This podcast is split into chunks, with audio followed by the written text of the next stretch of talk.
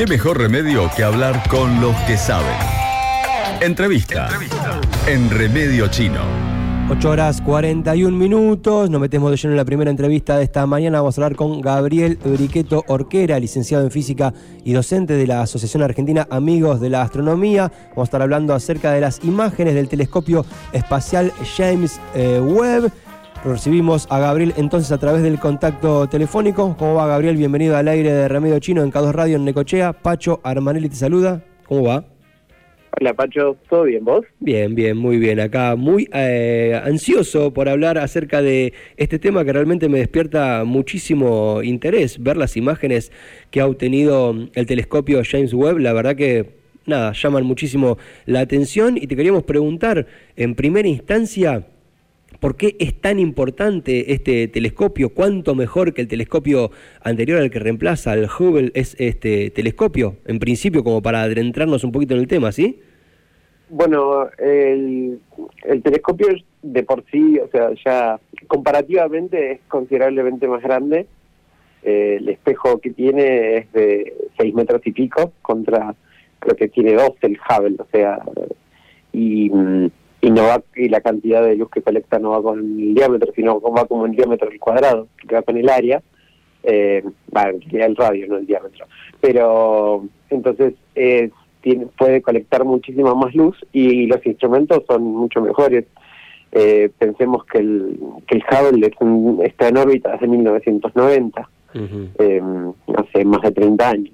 Es cierto que los instrumentos del James Webb se empezaron a desarrollar hace mucho fue un proyecto que tuvo muchos contratiempos, se fue de presupuesto, eh, de hecho se, se retrasó mucho, pero bueno, la verdad que ahora cuando uno ve las imágenes vale la pena. Es un proyecto además que eh, revolucionario en muchos aspectos, dónde está ubicado, la tecnología que tiene, cómo, cómo está encarado, es fascinante más allá de de la ciencia que hay atrás de, de, hacer este telescopio es fascinante en sí misma, además de todos los resultados que recién está empezando a dar, ¿no? Estas cinco imágenes que están dando vueltas eh, por todos los medios son como la, la puntita del iceberg de lo que va a hacer el trabajo científico del James Webb. Ahora nos vamos a meter de lleno en, las imágenes propiamente dichas, pero mencionaste la palabra revolucionario. Allá hasta el presidente de Norteamérica habló como de el gran acontecimiento, ¿no? Como el gran avance, el que va a cambiar la historia futura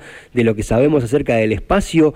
¿Es para tanto realmente? ¿Por qué es eh, tanto, tanto, tanto? ¿Por qué despierta tanto interés en la, en la comunidad científica, incluso en nosotros que, que, no somos científicos para nada, pero incluso en grandes referentes políticos en este momento en el planeta Tierra? ¿Por qué puntualmente despierta tanto interés? Bueno, creo que el espacio nos produce una fascinación a, todos y ya de por sí y tratar de entender, de, de modelar el universo es algo que que nos acompaña desde, desde que somos humanidad, ¿no?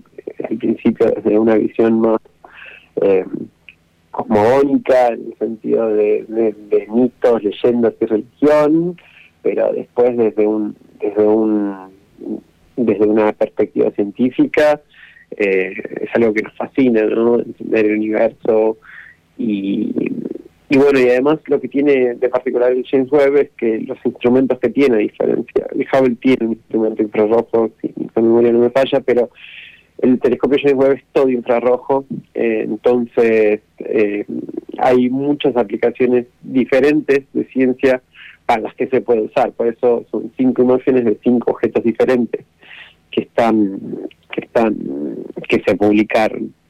Eh, ¿Qué implica que sea infrarrojo? Porque lo he leído, es algo que se destaca, incluso acá tengo como la referencia de el espectro electromagnético que, que, logra capturar, ¿no? La diferencia entre la longitud de onda y un poco lo que, registraba el Hubble, pero bueno, yo lo veo todo y la verdad que entiendo la mitad de las cosas que veo, pero ¿qué implica concretamente que pueda registrar imágenes en infrarrojo? ¿Cuál es la diferencia fundamental que esto tiene con relación a lo anterior y por qué permite avances tan importantes hacia el futuro?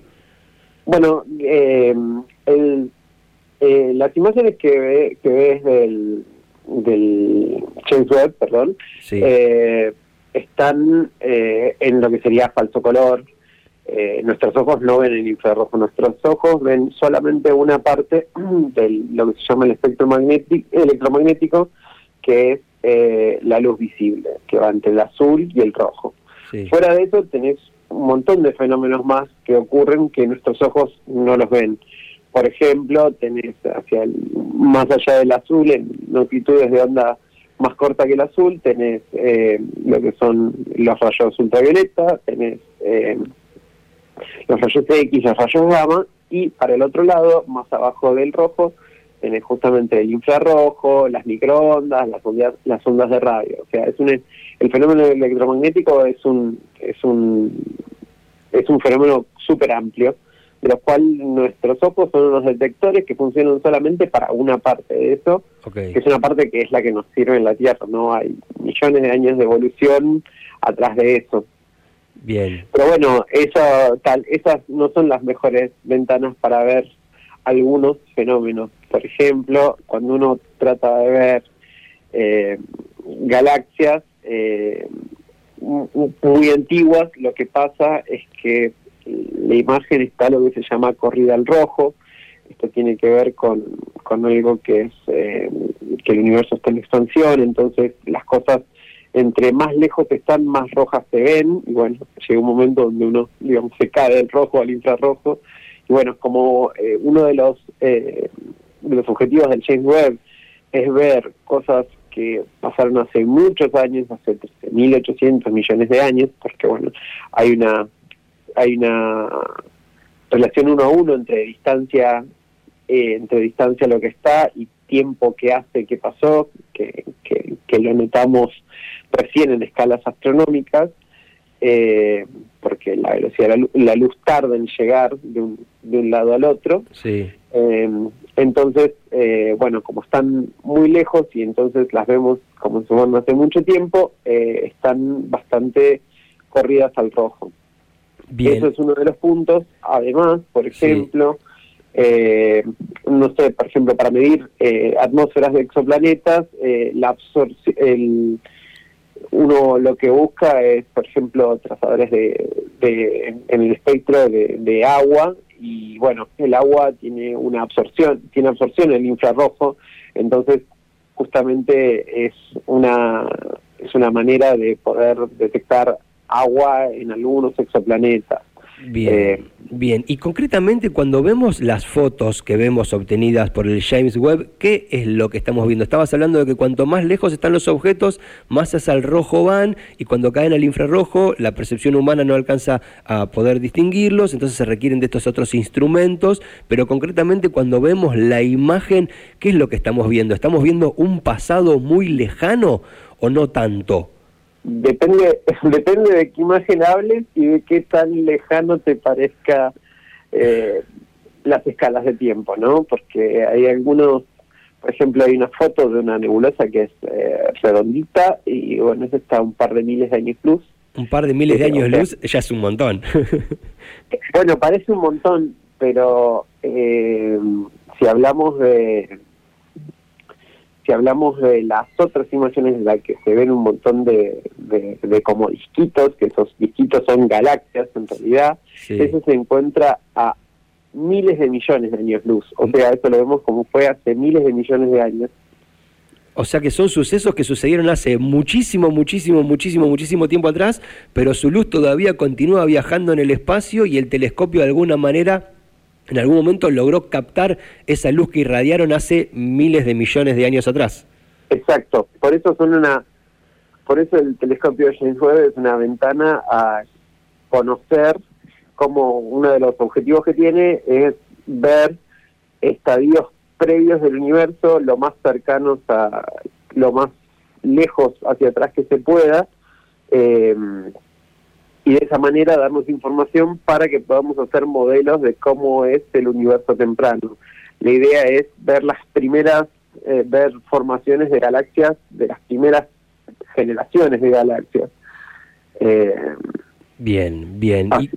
y, es una ventana al pasado. Bien, es claro, es una ventana al pasado, básicamente me quedo, me quedo con eso, una ventana al pasado, me parece que es lo, más gráfico y lo de rojo, el infrarrojo y que los planetas están más lejos, las galaxias están más lejos y se caen a ese eh, hacia el infrarrojo y a partir de ahí con estos instrumentos se pueden medir y ¿Cuál concretamente para vos, Gabriel, con Gabriel Orquera, eh, eh, Gabriel Briqueto Orquera, estamos hablando, licenciado en física, docente de la Asociación Argentina Amigos de la Astronomía, ¿cuál para vos son los dos o tres principales eh, usos que puede llegar a tener esto concretamente en nuestra vida cotidiana, en qué puede influir, cómo puede cambiar para algo la cotidianeidad, digo, más allá de la información que pueda extraer, no sé, por futuros manuales, ¿no? Para poder estudiar esto en las escuelas, ¿en dónde, por dónde puede influir en, nuestra cotidianidad o para cuáles son los usos más importantes que se le pueden dar a algo tan grande, ¿no? Como, como este telescopio.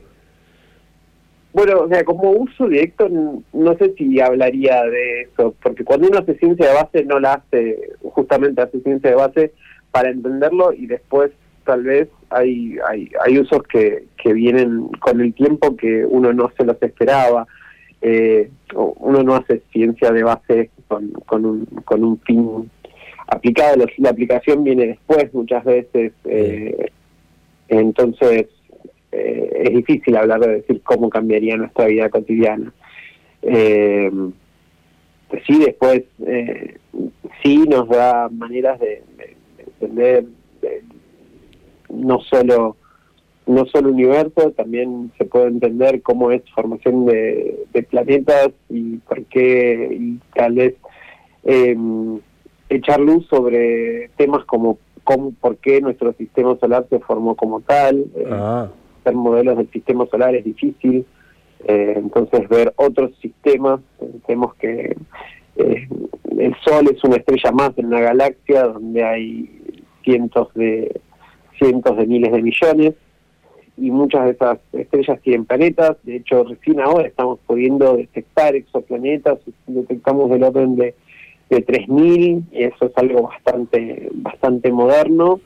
Y bueno, el James Webb una de las cosas que va a permitir es caracterizar las atmósferas de los planetas y también nos, eso nos permite entender, en parte puede ayudarnos a entender nuestra atmósfera, cómo se comporta, y, demás. O sea, no, no es muy difícil buscarle una línea directa al conocimiento. Bueno, no, pero saber un poco cómo hay conocimiento que está más orientado directamente a una aplicación, ¿no? No, bueno, pero saber cómo se conforma nuestro sistema solar, cómo ha funcionado nuestra estrella del Sol y cómo se conforman las atmósferas de los planetas para saber a futuro cómo se conforman los planetas, las atmósferas de otros planetas, me parece que ya es un montón de información muy útil para entender un poco dónde vivimos.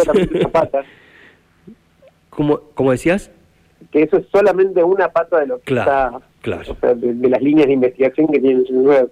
Claro. Porque también, por ejemplo, eh, mucha parte, de, mucho del polvo que hay en algunas nebulosas es opaco a la a la luz visible, pero es eh, transparente al infrarrojo y, por ejemplo, eh, una esa nebulosa que les digo que es redondita, eh, esa nebulosa son los estadios finales de, la vida de una estrella y se descubrió que la estrella en el medio no está sola, sino que tiene una compañera y que es mucho más joven, no está en el estadio final, y lo que hacen orbitando una alrededor de otra es como mezclar como si fuese una olla.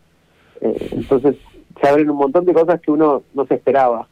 Eh, y eso es súper interesante. Buenísimo. Gabriel, te agradecemos muchísimo esta comunicación. Creo que ahora entendemos un poquito más acerca de esto que estamos pudiendo ver en las fotos del, telescopio espacial James Webb, que la verdad que es muy interesante todo lo que se genera en materia de estudio del espacio exterior. Y bueno, ya quedamos con el contacto. A futuro, seguramente a medida que surjan otras informaciones, te volveremos a contactar para seguir dialogando acerca de cada uno de estos avances, ¿sí? Dale, muchísimas gracias y los invito, que creo que están en, de vacaciones de invierno. Sí. Eh, si alguno anda por la ciudad de Buenos Aires, eh, en la Asociación Argentina Amiga de la Astronomía, hacemos difusión de, de la astronomía para la sociedad y mm, tenemos visitas guiadas ahora las semanas de vacaciones de invierno eh, todos los días y también tenemos un ciclo de conferencias que se transmiten por YouTube, tenemos cursos tanto online como presenciales, así que quedan todos invitados. Excelente. Nos pueden buscar en nuestras redes sociales como Azarama. Azarama. Azarama. Azarama. Argentina, amigo de la astronomía. Perfecto, de cada uno. Entonces ahora lo vamos a recomendar. Muchas gracias, Gabriel. Que tengas muy buen día. Hasta luego. Muchas gracias a ustedes. Nos Chao, vemos. chao. Así pasó Gabriel Briqueto Orquera, licenciado en física y docente de la Asociación Argentina Amigos de la Astronomía, Sarama. Un poco así lo pueden encontrar en redes sociales. Se puede, si te vas a dar una vuelta por Ciudad Autónoma de Buenos Aires, te puedes contactar con ellos y te vas a interiorizar mucho más acerca de esto que estuvimos dialogando hasta recién en relación a las imágenes del telescopio espacial James Webb.